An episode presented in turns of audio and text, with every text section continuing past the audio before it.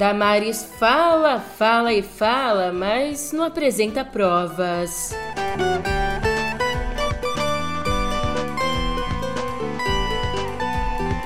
E pesquisas de intenção de voto apontam um cenário estável no segundo turno.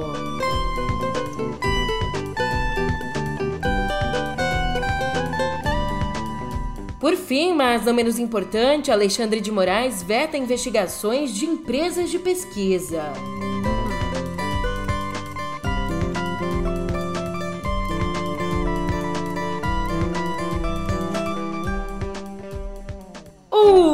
Ótimo dia, uma ótima tarde, uma ótima noite para você.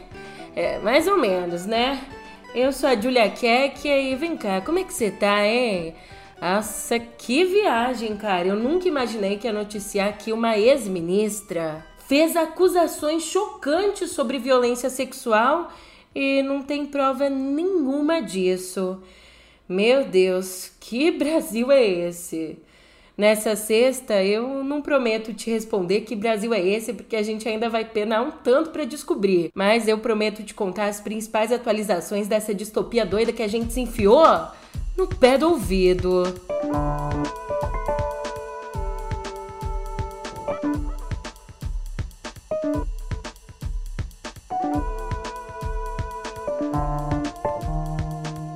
Bem, como eu vinha dizendo, a gente até tenta fazer uma brincadeira ou outra, mas isso aqui é inaceitável.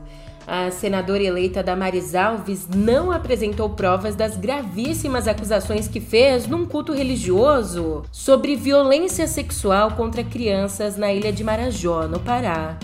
Bem, mais de duas mil páginas de documentos foram enviadas ao Estadão pela assessoria de Damares e nada foi encontrado nos documentos. Nenhum registro dos casos descritos por Damares no evento na Assembleia de Deus Ministério Fama em Goiânia. Ali nesse evento, na frente de crianças que assistiam ao culto, ela disse que havia imagens, ela disse que existiam imagens, tá? De crianças de 4 anos cruzando as fronteiras com os dentes arrancados para não morderem na hora do sexo oral. Ela falou isso com essas palavras. Eu vou contar uma coisa para vocês que agora eu posso falar. Nós temos imagens de crianças nossas brasileiras com 4 anos, 3 anos, que quando cruzam as fronteiras sequestradas, os seus dentinhos são arrancados para elas não morderem na hora do sexo oral. Essa nação que a gente ainda tem, irmãos. Nós descobrimos que essas crianças, elas comem comida pastosa para o intestino ficar livre para a hora do sexo anal. Bolsonaro disse: Nós vamos atrás de todas elas. E o inferno se levantou contra esse homem. A guerra contra Bolsonaro, que a imprensa levantou, que o Supremo levantou, que o Congresso levantou, acreditem, não é uma guerra política, é uma guerra espiritual. No total, por Estadão foram enviados relatórios da CPI da pedofilia de 2010, também de uma CPI da Assembleia Legislativa do Pará, ainda de 2010, e da CPI dos maus tratos, concluída em 2018 pelo Senado. Os documentos mostram que existem sim casos de abuso sexual no Pará, assim como em todo o país. Mas não existe nada específico sobre as alegações de Damares. Quem também se pronunciou foi o Ministério Público Federal do Pará. Em nota, o órgão disse que não há qualquer denúncia nos últimos 30 anos que tenha similaridade com as torturas citadas por Damares. Ainda ali, entre 2006 e 2015, três inquéritos civis e um policial foram instaurados a partir de denúncias de supostos casos de tráfico internacional de crianças. Mas nenhum desses inquéritos traz casos como citados por Damares. Já os episódios que não tratam de tráfico infantil foram encaminhados ao Ministério Público do Estado do Pará. Ministério Público esse que pediu ao Ministério da Mulher, da Família e dos Direitos Humanos que compartilhasse as denúncias correspondentes às falas de Damares. O Ministério Público então agora diz estar aguardando informações da pasta que Damares encabeçou. Aí é claro, você tem dúvida? Pressionada pelo Ministério Público Federal para apresentar provas do que disse, sob o risco de ter cometido prevaricação caso tenha recebido as denúncias enquanto ministra e deixado de agir? Ontem, numa entrevista, Damares disse que os relatos vieram de conversas que ela tem com o povo na rua. É mole. Eu só quero lembrar que as coisas que chegam na ouvidoria, a ministra não tem acesso. A ministra, a ouvidoria encaminha diretamente ao Ministério Público, porque são dados sigilosos. O que eu falo no meu vídeo são as conversas que eu tenho com o povo na rua. Eu não tenho acesso, os dados são sigilosos. Mas nenhuma denúncia que chegou na ouvidoria deixou de ser encaminhada. Para você entender por que, que a gente fala aqui em prevaricação, é que assim, se a Damares fez essas acusações gravíssimas, ela tem que apresentar provas. Se ela não apresenta as provas, é um indício de que ela mentiu, o que é crime. Agora, se ela apresentar, ela pode ser acusada de não ter feito nada em relação a esses casos enquanto era ministra. Bem, diante de tudo isso, o ministro do Supremo, Ricardo Lewandowski, determinou que a decisão de investigar ou não as declarações da ex-ministra determinou que essa é uma decisão da Justiça Federal do Pará.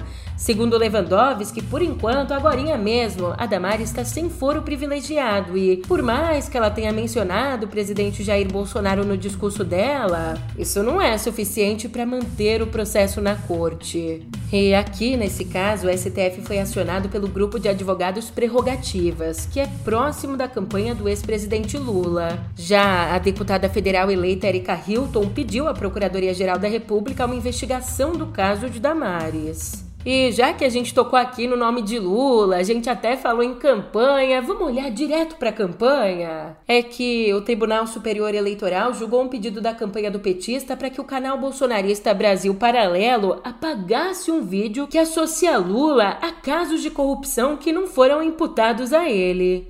Então, por quatro votos a três, ficou decidido que o Brasil Paralelo deve apagar a postagem em questão. Além disso, por outro lado, o TSE também confirmou a ordem para a campanha petista suspender a veiculação dos trechos de uma entrevista em que Bolsonaro fala sobre o canibalismo. Durante a sessão, o presidente da corte, o ministro Alexandre de Moraes, disse que o Brasil está diante de uma segunda geração de desinformação. A primeira é a manipulação, como no caso é, em concreto que estamos analisando. A manipulação de algumas premissas verdadeiras. Então se fala, é, como aqui, por exemplo, escândalo dos bingos, dólares na cueca, máfia dos sanguessugas. Você junta várias informações verdadeiras que ocorreram e aí traz uma conclusão falsa, ou seja, uma manipulação é, de premissas. É, e a segunda, é, a segunda modalidade nova de desinformação isso também nós temos aqui no Tribunal Superior Eleitoral de ficar muito atentos, é a utilização de mídias tradicionais é, para se plantar fake news e, a partir das, de determinadas mídias tradicionais que supostamente estariam fazendo uma matéria jornalística e estão divulgando é, fake news, notícias fraudulentas, e a partir disso é, as campanhas replicam essas fake news dizendo: não, mas isso é uma notícia que saiu. E o Xandinho, o Xandão, Alexandre de Moraes também anunciou que vai realizar uma reunião com o Ministério Público Eleitoral e com o Ministério Público do Trabalho para discutir denúncias de casos de assédio eleitoral que vem aparecendo em todo o país. Para você conseguir visualizar, se enquadra aí como assédio eleitoral aquele montão de casos que a gente tem visto de empresários, de empregadores oferecendo salário a mais para que os funcionários votem no seu candidato, ou se não, dizendo que caso o candidato não seja eleito, todos vão estar tá na rua. Enfim, tudo isso é assédio eleitoral, é crime. Mas por enquanto a reunião do Alexandre de Moraes ainda não tem uma data marcada.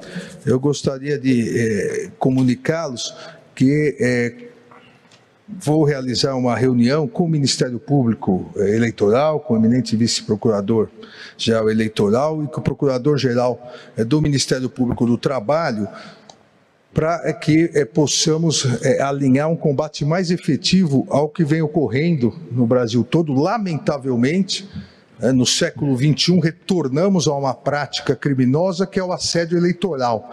É o assédio eleitoral do empregador coagindo, alguns empregadores coagindo, ameaçando, prometendo benefícios é, para é, que os seus funcionários votem ou deixem de votar em determinadas pessoas. Há, inclusive, isso em contato com os 27 é, comandantes das polícias militares, foi narrado, há, inclusive, em algumas localidades, é, empregadores querendo trocar é, dinheiro, comprar o documento é, dos empregados para que eles não possam comparecer é, no dia das eleições. Isso é crime, é crime comum, isso é crime eleitoral, isso vai é, ser é, combatido como já vem sendo combatido. É, meu amigo, e não é brincadeira não, só até a última terça, segundo o MPT, né, o Ministério Público do Trabalho, já existiam 197 acusações de coação eleitoral só nesse ano. A maior parte, 103 delas, na região sul do Brasil. E agora a gente fala sobre aquilo que o povo gosta, pesquisa. Vamos se debruçar diretão aqui na corrida eleitoral? Então, duas pesquisas de intenção de votos divulgadas ontem apontaram um cenário estável. Nesse cenário, Lula aparece na frente de Bolsonaro. Na pesquisa Quaest, o destaque fica por conta do modelo, que busca estimar o potencial de abstenção e seu impacto no resultado. Nesse cenário, Lula tem 53% contra 47% de Bolsonaro. Já a pesquisa Atlas Intel, que teve o melhor índice de acerto no primeiro turno, essa segunda pesquisa mostra Lula com 52,4% dos votos válidos e Bolsonaro com 47,6%. Mas um ponto de atenção é que a aprovação do governo Bolsonaro vem melhorando. No levantamento realizado antes do primeiro turno, 54,8% reprovavam o presidente e 41,2% aprovavam. Agora, 53,3% reprovam e 44,2% aprovam. Enquanto isso, a campanha dos governistas para criminalizar os institutos de pesquisa, ela ganhou um novo aliado, o Alexandre Cordeiro Macedo, que é presidente do Conselho Administrativo de Defesa Econômica, o CAD. Ele pediu que seja aberta uma investigação contra os institutos por supostos erros nas sondagens feitas no primeiro turno.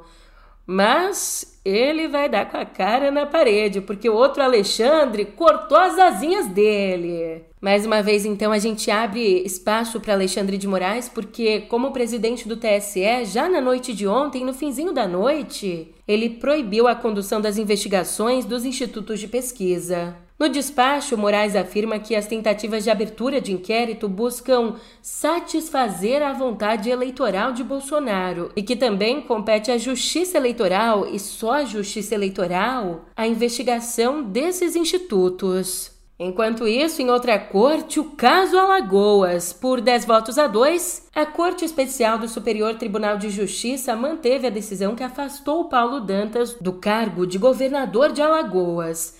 Na última terça, o Dantas foi alvo da Operação Edema da Polícia Federal. A suspeita aqui é de que ele tenha participado de um esquema de rachadinha na Assembleia Legislativa quando era deputado estadual. Dantas, que é candidato à reeleição, é aliado de Renan Calheiros e apoiado pelo ex-presidente Lula. E esse afastamento, inicialmente decidido pela ministra Laurita Vaz e agora é confirmado pelo colegiado, não afeta a candidatura à reeleição, não.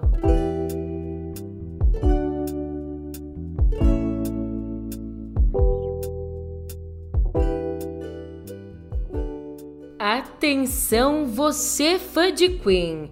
Você que está em permanente e justificado estado de frustração pela morte de Fred Mercury em novembro de 91. Agora você tem um motivo para alegria é que os donos da marca, o guitarrista Brian May e o baterista Roger Taylor, lançaram ontem nas plataformas digitais a música Face It Alone, uma canção inédita com os vocais de Mercury, registrada durante as gravações do álbum The Miracle de 1989.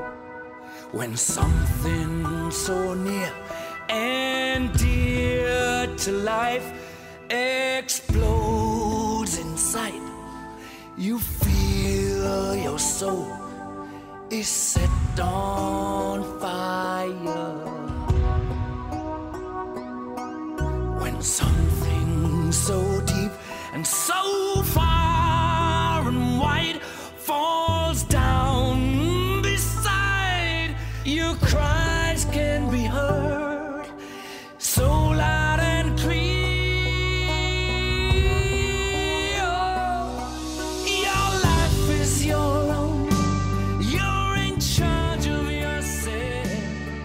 E como explicou May, essa música que ele mesmo descreve como linda e tocante, ela estava meio que escondida à vista de todos. E olha só que não basta chegar às plataformas, a nova música vai ganhar uma edição física na caixa comemorativa do The Miracle, prevista para lançamento em novembro. O pacote ainda vai ter cerca de uma hora de material inédito, incluindo seis outras canções. E quem também chega com material novo é ninguém mais, ninguém menos que Red Hot Chili Peppers.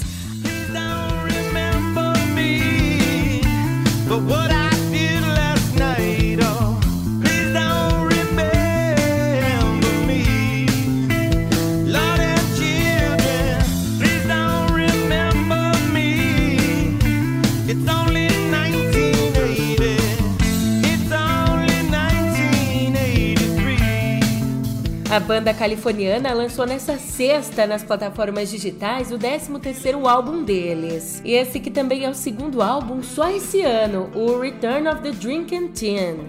E entre os destaques do álbum tá Ed, uma faixa em homenagem ao lendário guitarrista Ed Van Halen, que morreu lá em 2020. Essa música, como contou o vocalista Anthony Kids, ela foi criada de improviso no dia seguinte da morte do ídolo, quando todos na banda ainda estavam muito abalados. E é lançamento que não acaba mais. Aqui nas nossas terrinhas, o Fagner lança Meu Parceiro Belchior. Um álbum no qual resgata as composições que fez com o lendário bardo cearense, que nos deixou aí há cinco anos.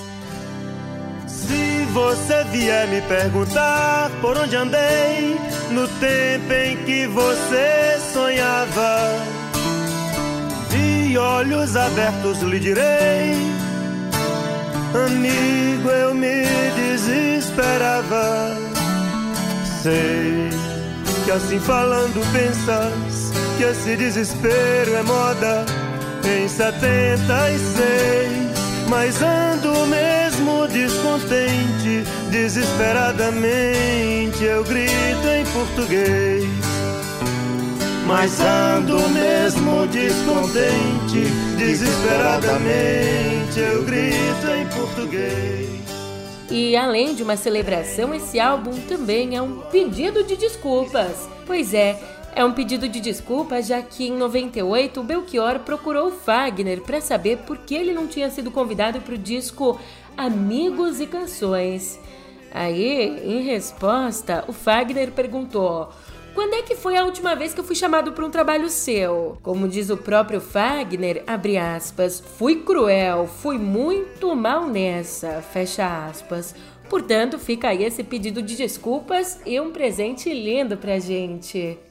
E enquanto alguns estão aí prezando pelos sentimentos, você sabe, grandes estúdios são empresas e empresas querem lucrar. Mas a obsessão de Hollywood com bilheteria se tornou algo que desvaloriza, degrada e diminui o valor artístico do cinema. E não sou eu, mas é ninguém quem diz isso não. A fala é do cineasta Martin Scorsese, um dos mais talentosos diretores do mundo. Ele disse isso durante um discurso no Festival de Cinema de Nova York. Escuta só. Uh, and since the 80s, there's been, you know, a focus on numbers. Uh, that is, um, and it, it's kind of repulsive. It's like, of course, the cost of a movie is one thing. We understand that a film costs a certain amount. They expect to at least get the amount back. Plus, I get it. But the emphasis is now on numbers, cost, the opening weekend, uh, how much are made in USA, how much are made in uh, England, how much are made in Asia, how much are made in the, the entire world, um, how many views it got. And as a filmmaker and as a person who can't imagine life without cinema, um, you know, I've always find it really insulting. And I've always known that such considerations had no place at the New York Film Festival. And here's the key also with this there are no awards here. Get it? You don't have to compete. You just have the love of cinema here. There's just cinema. Huh? So please keep it that way.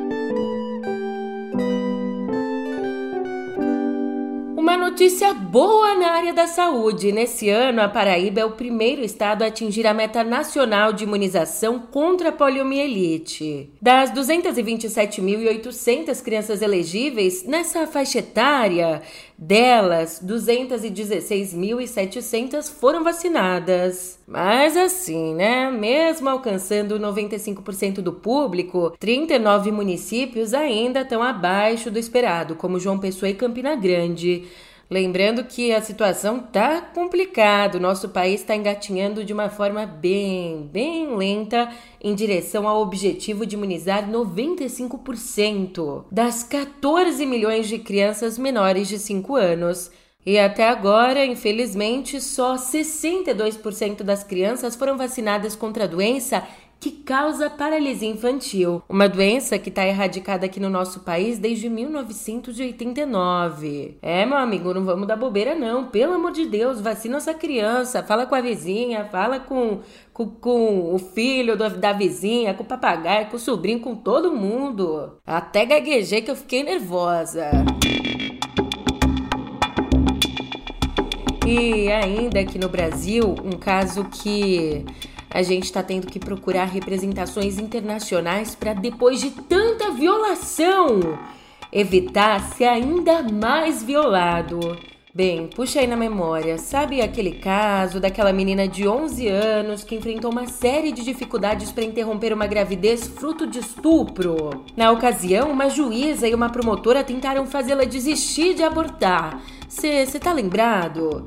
Pois então, depois da gente já ver todo esse show de horrores, Agora, em Santa Catarina, foi instaurada uma CPI na Assembleia Legislativa para investigar o aborto dessa criança. Uma CPI que foi aí criada a pedido da deputada bolsonarista Ana Campanholo.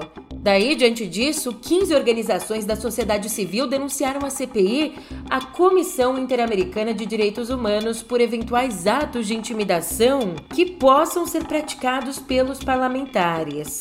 De acordo com um documento enviado à Comissão Interamericana, a CPI pretende, abre aspas, inquirir na condição de criminosos profissionais de saúde, jornalistas e advogados envolvidos no caso. O buraco é bem mais embaixo. Quando a gente acha que, que não dá para piorar. Já no cenário internacional, o relatório Planeta Vivo, produzido pelo Fundo Mundial para a Natureza, ele mostrou que entre 1970 e 2018 a gente teve uma redução em todo o mundo de 69% das espécies de animais selvagens. E a maior queda é vista na América Latina, uma queda de 94%. Por aqui, no nosso país, símbolos nacionais aparecem ameaçados pela redução de suas populações nas últimas décadas. Símbolos como o boto cor-de-rosa da Amazônia, a onça pintada e o tatu-bola. E adivinha só, a causa do encolhimento da fauna está relacionada ao desmatamento, à poluição dos oceanos e à crise climática.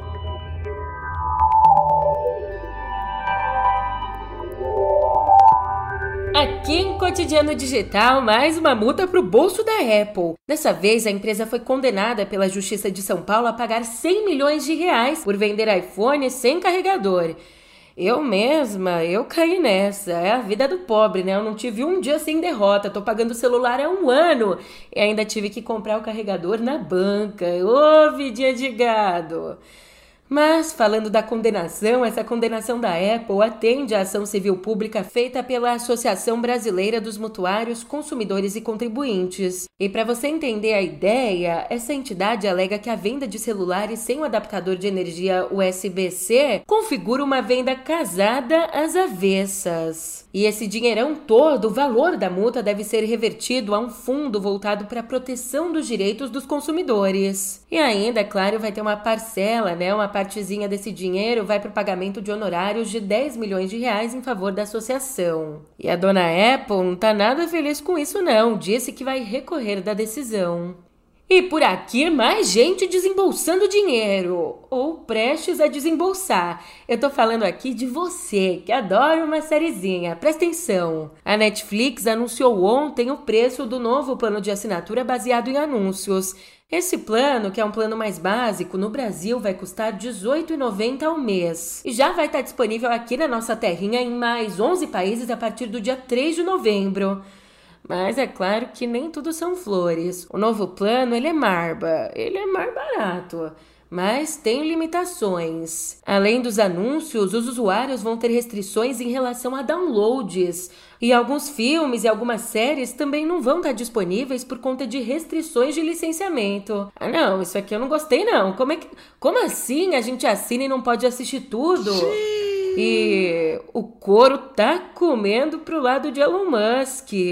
Como informou o próprio Twitter num processo judicial divulgado nessa quinta, o Musk está sob investigação federal relacionada ao acordo de aquisição da rede social por 44 bilhões de dólares. Essa ação envolve documentos e comunicações dos advogados de Musk com autoridades federais. Ainda, o Twitter pediu à Justiça dos Estados Unidos que ela ordenasse que os advogados fornecessem os documentos. Ufa, chegou o fim de mais uma semana e junto com ele o fim também do nosso episódio. Eu tô indo nessa, mas pra gente entrar aqui no clima de final de semana, eu vou partindo sem dizer adeus. Trama em segredo teus planos, parte sem dizer adeus, nem lembra dos meus desenganos, fere quem tudo perdeu. Ah, coração leviano, não sabe o que fez do meu. Ah, coração leviano, não sabe o que fez do meu. Este pobre navegante, meu coração amante